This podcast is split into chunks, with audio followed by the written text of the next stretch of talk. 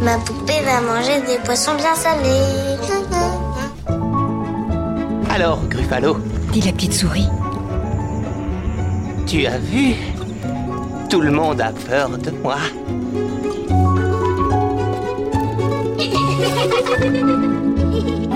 Le dernier d'une famille de bûcherons qui décidèrent de les abandonner dans la forêt. Enfantillage, le rendez-vous des livres pour enfants.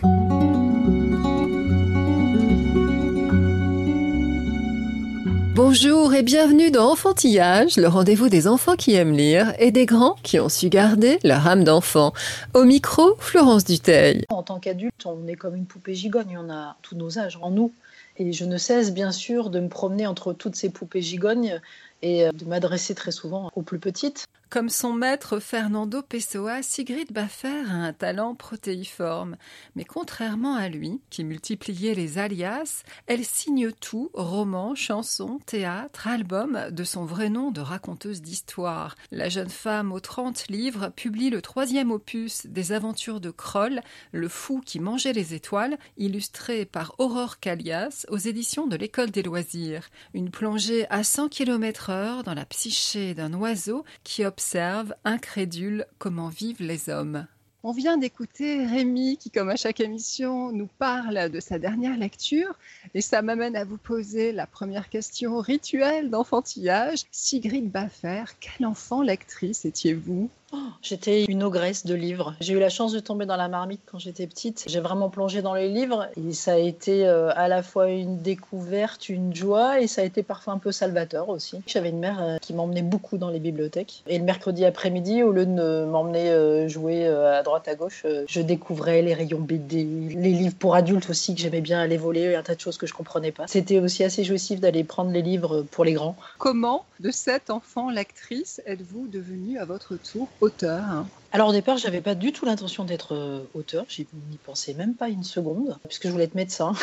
Donc j'ai un peu bifurqué. Très vite, je me suis rendu compte que je me dirigeais vers quelque chose d'un peu plus euh, artistique. J'ai fait des études de cinéma et de théâtre. J'ai toujours euh, écrit un petit peu dans mon coin, des chansons, des histoires. Et j'ai eu assez vite cette envie de transmission. J'adorais raconter des histoires et lire à haute voix. J'ai un petit frère qui a 13 ans de moins que moi. Et c'est évident pour moi qu'on est écrivain parce qu'on est lecteur d'abord. Si je suis venue à la littérature jeunesse et à l'écriture, en fait, je m'en suis rendu compte bien plus tard. Ça faisait déjà 10 ans que j'écrivais, que j'étais édité. Je pense que c'est par les lettres. Parce que j'étais dans une famille où mes parents étaient séparés. Il n'y avait pas encore Internet. et j'ai passé ma vie à écrire des lettres. J'étais avec l'un, j'écrivais à l'autre, frustrée de ne pas pouvoir partager des choses. Donc cette envie très forte de relier les gens séparés est venue par l'épistolaire. Je crois que vous aimez cette phrase de Pessoa selon laquelle la littérature, comme toute forme d'art, est l'aveu que la vie ne suffit pas. Étiez-vous encore une enfant quand vous avez pris conscience de cela J'ai très vite pris conscience que la vie serait vivable si j'inventais d'autres choses. Ça oui, très très vite. Ça a commencé, avant même le stylo, ça a commencé par d'innombrables histoires avec les Playmobil. J'ai passé ma vie à faire des maquettes, à inventer des histoires. Très vite, je me suis rendu compte que j'avais besoin d'une échappatoire et de lunettes pour regarder le monde parce que j'étais pas équipée pour. J'avais pas les épaules pour et il me fallait vraiment euh, quelque chose d'autre et une porte de sortie. Pessoa a aussi écrit Nous avons tous deux vies. La vraie, celle dont nous avons rêvé enfant et que nous continuons de vivre de façon souterraine, et la fausse, celle que nous vivons tous les jours et qui nous mène au cercueil. Est-ce qu'écrire pour les enfants est votre façon de continuer cette vie souterraine? Ah, c'est sûr que c'est la plus belle des crémentirides. De toute façon, en tant qu'adulte, on est comme une poupée gigogne. On a tous nos âges en, en nous. Et je ne cesse bien sûr de me promener entre toutes ces poupées gigognes et euh, de m'adresser très souvent aux plus petites. C'est indéniable que ces petites euh, aident l'adulte que je suis à marcher de temps en temps un mètre au-dessus du sol parce que, ouais, la vie souterraine, vraiment, très vite, je me suis rendu compte que j'étais à l'aise dans celle-ci. Plutôt que de vous dire auteur, vous vous dites raconteuse d'histoire. Alors est-ce que c'est une petite coquetterie ou est-ce que ça correspond vraiment à une façon différente de vivre cet art? Alors non, c'est pas du tout une coquetterie. Raconteuse d'histoire, oui, parce que auteur me semblait, cela dit, même si c'est faux, d'un point de vue terminologique, parce qu'on peut être auteur d'image, bien sûr, mais je le trouvais un petit peu trop raccroché à, à l'écriture de livres. Pour moi, raconteuse d'histoire, c'est le fait que j'ai vraiment ce désir, depuis que j'écris, de naviguer entre des genres extrêmement différents et des domaines extrêmement différents.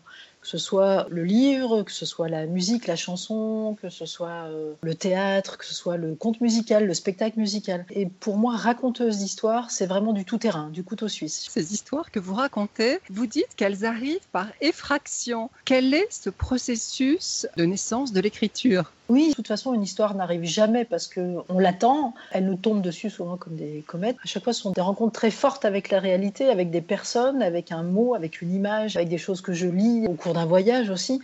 Et à chaque fois, effectivement, les personnages arrivent par effraction. Des boules, c'est vraiment un surgissement. Très souvent, ce sont des premières images ou des premiers mots, presque un premier dialogue qui surgit. Et petit à petit, voilà, comme une boule de neige, ça se construit, ça s'agglomère. Euh, les histoires, je pense, elles arrivent par accrétion, c'est-à-dire qu'on a au départ euh, quelque chose de très fort, euh, un premier caillou qui tombe, et puis petit à petit, il y a des sédiments qui arrivent. Mais c'est toujours une rencontre forte, c'est toujours une surprise. Nous nous rencontrons à l'occasion de la sortie du troisième opus des aventures de Kroll, Le Fou de Bassan, publié aux éditions de l'École des loisirs, qui s'intitule Kroll, le fou qui mangeait des étoiles.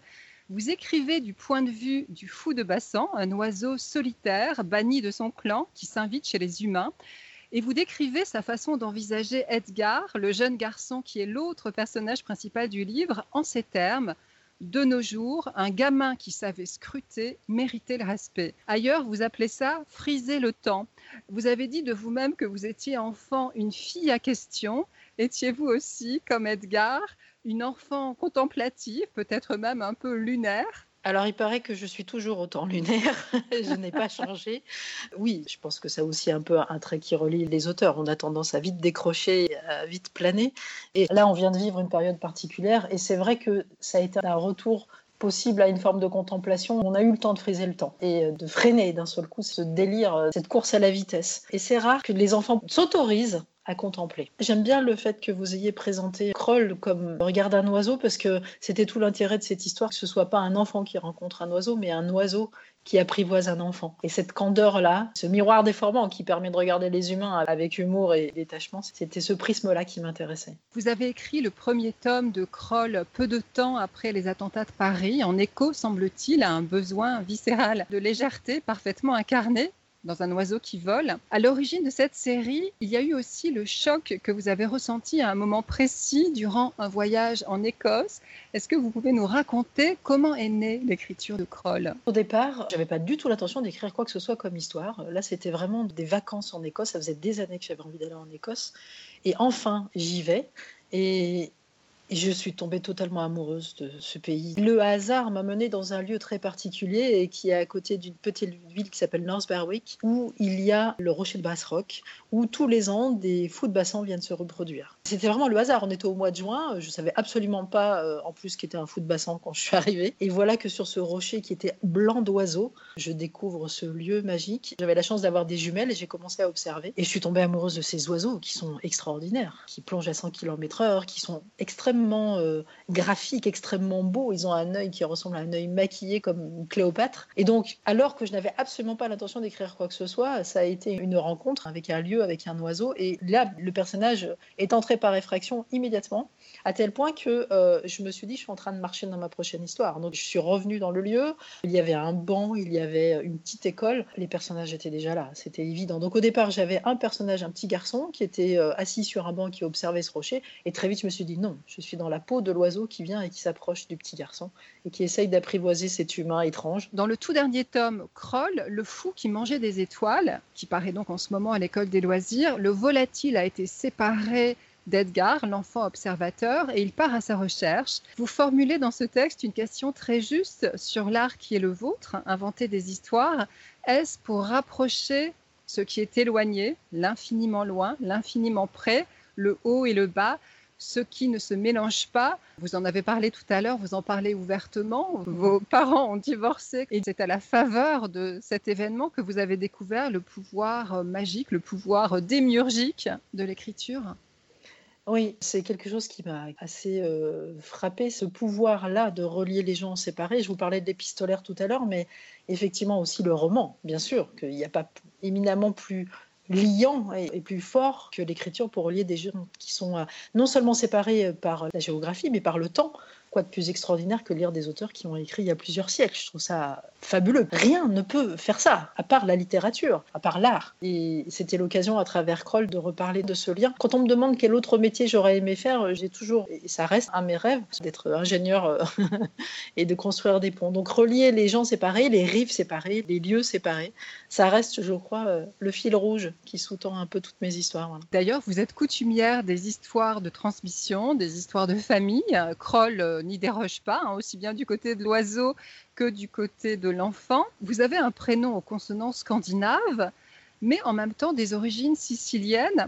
Alors, est-ce que vous avez eu à écrire un roman familial? Est-ce que vous le faites tout au long de vos œuvres? Est-ce que dans La fille qui avait deux ombres, euh, paru à l'école des loisirs, ça a été particulièrement le cas Effectivement, la transmission, c'est quelque chose qui me tient à cœur. Peut-être que j'ai eu aussi un problème de transmission interrompu. Et notamment, vous évoquiez mes racines siciliennes qui ont été très longtemps euh, mises en retrait, puisque j'avais un grand-père qui est arrivé en France en 1922. Il était tout enfant. Hein. Il a fait partie de ces Italiens qui ont totalement abandonné leur langue qui ont, voulu euh, laisser tomber leur italianité pour aller euh, vers le français. C'était euh, le seul moyen de s'intégrer à ce moment-là. Et j'avais eu besoin bah, de refaire ce chemin inverse pour retourner un peu vers l'italien. Dans La fille qui avait deux ombres, j'aborde le sujet, mais c'est absolument pas mon histoire. J'ai tiré des fils, j'ai puisé dans un encrier qui m'était familier, mais en revanche, l'histoire est totalement fictive. Vous l'avez dit, à côté des romans, des chansons, vous signez aussi des albums pour les plus petits, comme la série Igor et Suki, illustrée par Sandrine Bonini aux éditions des éléphants. Ce sont des livres hybrides qui empruntent autant à la BD qu'au documentaire ou même au guide touristique. Vous dites avoir mis dix ans avant de réussir à écrire pour les petits. Quelle est la difficulté, quel est l'enjeu pour un auteur de s'adresser aux plus jeunes? Contrairement à ce qu'on pourrait penser, je trouve que l'album est éminemment plus complexe à écrire qu'un roman parce qu'il faut saisir la moelle, il faut exprimer beaucoup en très peu. Il faut avoir une densité minérale et à la fois être extrêmement évocateur, être sobre, et moi, plus j'avance en âge et plus c'est la sobriété qui m'intéresse. Les purs, et j'admire euh, énormément les grands auteurs d'albums parce qu'ils sont capables de nous tisser des mondes entiers avec quelques mots. Et donc j'ai mis 10 ans et j'ai une pensée euh, un peu émue pour ma première éditrice qui est Françoise Matteux, qui est morte l'an dernier, euh, assez brutalement. Je bataillais depuis des années, je n'arrivais pas à écrire un album. À chaque fois, c'était des concepts, etc. Et un jour, elle me dit, écoute Sigrid, elle relisait ma dixième version d'un album que je n'arrivais pas à écrire. Elle me dit écoute, c'est pas compliqué d'écrire un album. Il faut que tu t'adresses à un enfant, voilà, de 4 ans. Il est assis sur une chaise. Raconte-lui l'histoire, il faut qu'il reste assis sur la chaise. Et oui, bien sûr, il faut lui parler, l'emmener, lui donner des personnages qui ont de la chair, et, puis surtout le et après, le, suspense, lui raconter une histoire, et il faut qu'il reste assis. Et tout le monde n'est pas capable d'écrire une histoire où on a envie de rester assis. Je voudrais à présent euh, parler de vos textes publiés aux éditions Mémo, La marche du baoyer et aussi La chose du mé. Parlons déjà des objets livres. Ils sont très beaux, de la largeur d'une main, avec une tranche euh, colorée. Et vos illustratrices, Adrienne et Léonore Sabrier pour La marche du baoyer, et Jeanne Macaigne pour la chose du méhéhéhé sont très talentueuses. Elles excellent dans des styles très différents à restituer l'Afrique pour les premières et le point de l'océan le plus éloigné de toute terre dans l'autre cas. Alors, quelles ont été les modalités de ces collaborations, aussi bien avec l'éditeur qu'avec les artistes? Ce sont deux aventures qui sont extrêmement différentes. Les deux sont liées par une personne qui est fondamentale, c'est Chloé Marie, qui a créé cette collection Coligny avec les éditions Mémo concernant la marche du Baoyer. Vous avez cité l'Afrique. Délibérément, j'ai essayé de ne pas trop ancrer dans un territoire. J'avais justement redemandé à Adrienne et Léonore de retravailler juste des petits détails de façon à ce que ce soit pas forcément l'Afrique, mais que ça puisse être éventuellement l'Amérique du Sud. Je pense à la haute jade qui ressemble un petit peu à la forêt amazonienne mais ça pourrait être aussi le bush euh, australien. Ces deux illustratrices sont en fait euh, deux sœurs qui sont peintres. Et c'est ce qui donne cette couleur très particulière à la marche du Baoyer, c'est que ce sont des peintures. Et j'aime la force, la densité de cette peinture-là, qui est très foisonnante. En ce qui concerne la chose du méhéhé, que j'ai faite avec Jeanne McCain, avec une joie immense aussi, ça a été une collaboration dès le début. J'avais lu d'autres albums de Jeanne McCain, comme Les Coiffeurs des Étoiles.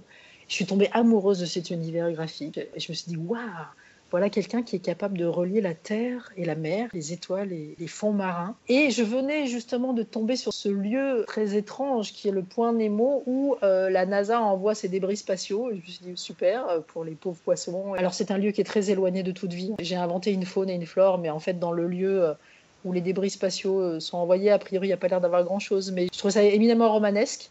Et j'ai écrit pour Jeanne McCain, parce que je voulais travailler avec elle et elle a rebondi euh, sur mon histoire. Au-delà de la forme très belle, très réussie euh, de ces livres, hein, on l'a dit, ce sont aussi des textes très ambitieux au plan littéraire, dans l'écriture, surtout la chose du méhéhéhé, mais aussi dans les thèmes qu'on pourrait qualifier d'humaniste. Il paraît dans une collection euh, dont le nom est Poligny. J'ai cherché la signification de ce mot, qui vient donc d'un mot russe qui signifie trou dans la glace et désigne une étendue d'eau libre ou recouverte d'une mince couche de glace au sein d'une banquise. Et alors cette collection Poligny propose des voyages à partir de 9 ans, plus ou moins. Vous en avez parlé tout à l'heure, mais est-ce qu'on ne touche pas là du doigt le caractère, somme toute, assez artificiel de la mise en compartiment de la littérature d'un côté les adultes, de l'autre les enfants, sans que ce soit bien sûr péjoratif pour la littérature jeunesse. Est-ce que ces textes n'ont pas vocation à être lus par tous?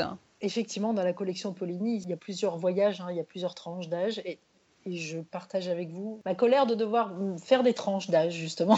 On touche du doigt quelque chose d'artificiel, effectivement, d'avoir compartimenté. Moi, je suis ravie que mes livres soient édités en littérature jeunesse, entre guillemets. Je rêve du jour où ce sera un non-sujet, où ce sera en littérature tout court, bien sûr. Il se trouve que l'aspect plus commercial, vente, a besoin peut-être de baliser un petit peu plus les choses. Et c'est vrai qu'il y a un tel foisonnement de livres qu'un parent qui a envie d'acheter, euh, s'il n'avait pas quelques petites balises, ce serait trop énorme. Dans mes rêves, il n'y aurait aucune tranche d'âge. D'ailleurs, euh, quand j'étais enfant, combien de fois je suis allée piocher dans la littérature vieillesse euh, mais, Et je me suis pas posé la question de savoir si j'étais trop petite, trop grande. On en revient au mot Poulini, qui est cet espace de liberté et de respiration possible sous la glace je me suis absolument pas réfrénée. C'est vrai que je me réfrène jamais. C'est pas parce que je m'adresse à un enfant que je vais lui parler comme s'il ne maîtrisait pas le langage. Alors, c'est vrai que c'est ambitieux. Délibérément, euh, j'ai laissé des mots parfois complexes. Il n'y a pas de raison de brader les mots et de prendre l'enfant pour un idiot. Il ne comprend pas certains mots. C'est pas grave, il ira les chercher. En tant qu'enfant, j'ai été tellement heureuse d'aller vers des textes. Je dirais même que beaucoup de mots m'échappaient. Mais c'est comme ça qu'on découvre un univers euh, qu'on apprend et qu'on chemine et puis après qu'on relit. C'est vrai que la chose du métier vole peut-être parfois un peu haut sur le vocabulaire et qu'on peut espérer qu'il y ait un adulte à côté qui puisse aider à cheminer. Les dessins, l'univers graphique très fort et plein d'humour, plein de tendresse de Jeanne permettent de rendre accessibles parfois certains passages un peu plus complexes. Nous vivons désormais sous le signe de la pandémie. On connaît la responsabilité des humains dans cette catastrophe, comme dans beaucoup d'autres. Et alors justement, les habitants du point Nemo dont vous parliez euh, dans la chose du méhéhéhé, le peuple marin qualifie la présence humaine d'erreur. Est-ce que cela correspond à votre conviction? Oui, c'est ma conviction. L'humain n'est pas que erreur. Et c'est pour ça que, à travers la littérature, euh, en pouvant incarner des animaux, des plantes, j'ai plaisir à, avoir ce prisme-là et à regarder les humains euh, autrement pour pouvoir supporter ça. Quand j'ai écrit La chose du métier, on n'était pas encore dans la pandémie et ça résonne de manière euh, assez particulière maintenant. Justement, comment avez-vous traversé la pandémie? Est-ce que cela a affecté ou est-ce que cela affecte encore votre créativité? Est-ce que au contraire, cela a généré en vous de nouvelles idées, de nouvelles envies Alors ça s'est fait en deux temps. J'avoue que les premières semaines, j'étais totalement coincée, séchée. Euh, j'ai eu beaucoup du mal à supporter, par exemple, les auteurs ou les stars qui nous racontaient leur confinement. Cette télé-réalité-là ne m'a pas du tout parlé. J'avais tellement envie qu'on me parle d'autre chose, et puis je sais pas, je trouve ça très nombriliste. Bref. Donc j'étais vraiment coincée pendant 15 jours. Et puis petit à petit, ça s'est dénoué parce que j'avais une commande en théâtre du coup, j'ai pu m'échapper ailleurs. Petit à petit, euh, j'ai repris un peu d'allant et, c'est la création et la littérature qui m'ont encore une fois aidé à, sortir de cet endroit où on était coincé dans un appartement. voilà.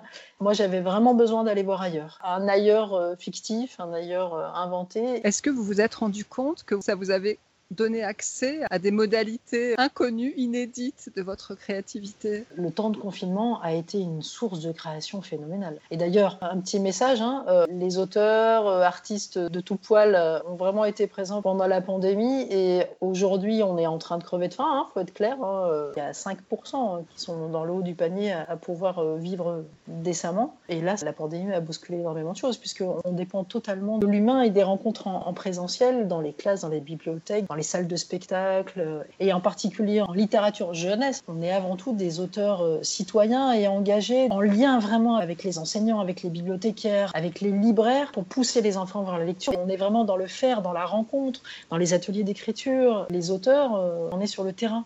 On est vraiment sur le terrain. Je ne conçois pas d'être auteur jeunesse et ne pas être sur les routes, dans les classes, dans les bibliothèques, dans les librairies. Quoi de plus fort que de voir un enfant qui s'ouvre à la lecture et à l'écriture et de pouvoir partager, lui montrer les coulisses de la création. Et c'est ça aussi euh, le travail d'un auteur. Retrouvez l'interview intégrale de Sigrid Baffer sur le site d'Enfantillage. Enfantillage.